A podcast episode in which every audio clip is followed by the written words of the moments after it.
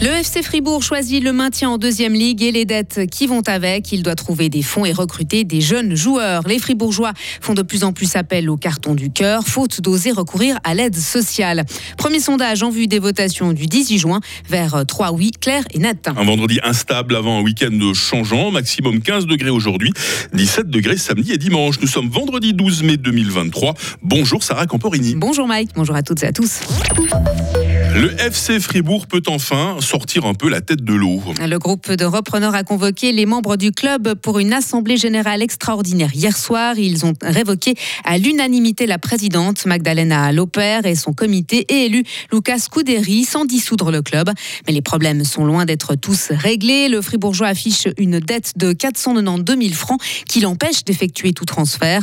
Le FC Fribourg doit monter une équipe de juniors A, B ou C avant le 25 juin pour remplir les conditions d'évolution en deuxième ligue l'année prochaine. Des échéances à court terme très compliquées à gérer, comme l'explique Lucas Couderi.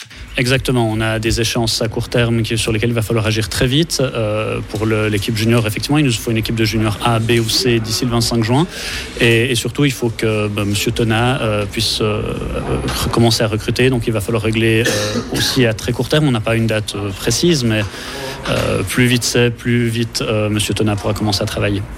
Le FC Fribourg doit maintenant régler ses échéances le plus rapidement possible pour pouvoir espérer continuer son projet de jouer en deuxième ligue la saison prochaine. Foot encore, le FC Bâle peut espérer disputer la première finale européenne de l'histoire du football suisse. Hein. il s'est imposé 2-1 hier soir sur la pelouse de la Fiorentina en demi-finale allée de la Conference League. Une victoire obtenue à la 92e minute grâce à Zeki Hamdouni. Dans le reste de l'actualité, Sarah, une demande en hausse de plus de 60% en 4 ans. Ah oui, entre 2018 et 2022, le nombre de personnes aidées par les cartons du cœur est passé de 6 000 à plus de 10 000. Et cette tendance s'est encore renforcée en ce début d'année. Benoît Sansonance, président des cartons du cœur Fribourg. Je pense que le souci principal que l'on a, c'est que les gens font tout pour pas faire appel à l'aide sociale parce que malheureusement, dans notre canton, qui est un petit peu arriéré au niveau du développement législatif, l'aide sociale est toujours remboursable. Et je pense pas que c'est comme ça qu'on va encourager les gens à, s'en sortir. C'est déjà le premier problème. Et le second problème, c'est qu'on a aussi des normes extrêmement draconiennes pour les personnes, notamment titulaires d'un permis B. Et on menace très vite avec euh, le retrait de ce permis lorsque l'on fait le moindre appel au service social. C'est absolument écœurant. Ça pose beaucoup de problèmes aussi au niveau de l'état de droit, à mon avis. Les cartons du cœur ont tenu leur assemblée générale cette semaine. L'association constate aussi une baisse des dons.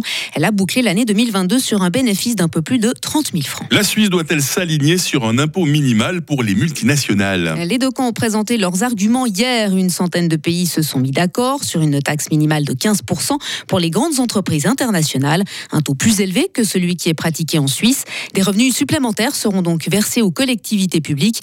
Le Parlement a décidé de distribuer 25% à la Confédération, 75% aux cantons. Une répartition injuste qui profite à quelques cantons et pas à la population, dénonce le Parti socialiste. Une critique que contestent vivement les partis de droite et du centre. Petra Gussi, conseillère nationale libérale radicale. C'est bien sûr la population qui va profiter parce qu'à la fin, ce sont les gens qui travaillent dans le canton, qui ont besoin des places où on peut travailler.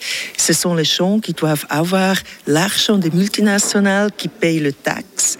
Et comme ça, le risque est trop grand qu'on va perdre le poste de travail et aussi le siège des multinationales. Et les votations auront donc lieu le 18 juin prochain. Et en attendant le scrutin, Sarah, voilà déjà le premier sondage GFS Berne pour la SSR. Et bien selon cette enquête, les Suisses sont largement favorables à l'imposition minimale de l'OCDE dont nous venons de parler. En l'occurrence, 84% des sondés. Plus de 70% des sondés disent oui à la loi sur le climat et l'innovation que seul l'UDC rejette.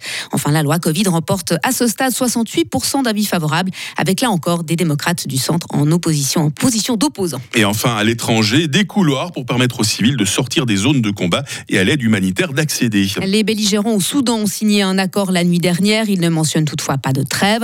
En un mois, les affrontements ont fait plus de 750 morts et 5000 blessés. Ils ont aussi provoqué le déplacement et la fuite de plus de 900 000 personnes. Sarah Camporini sur Radio Fribourg. L'actualité pour la première fois de cette journée. Des bulletins vont s'enchaîner toutes les 30 euh, minutes. On va se retrouver avec toute l'équipe dans quelques instants pour vous saluer et puis vous présenter notre question du jour. Retrouvez toute l'info sur frappe et frappe.ch.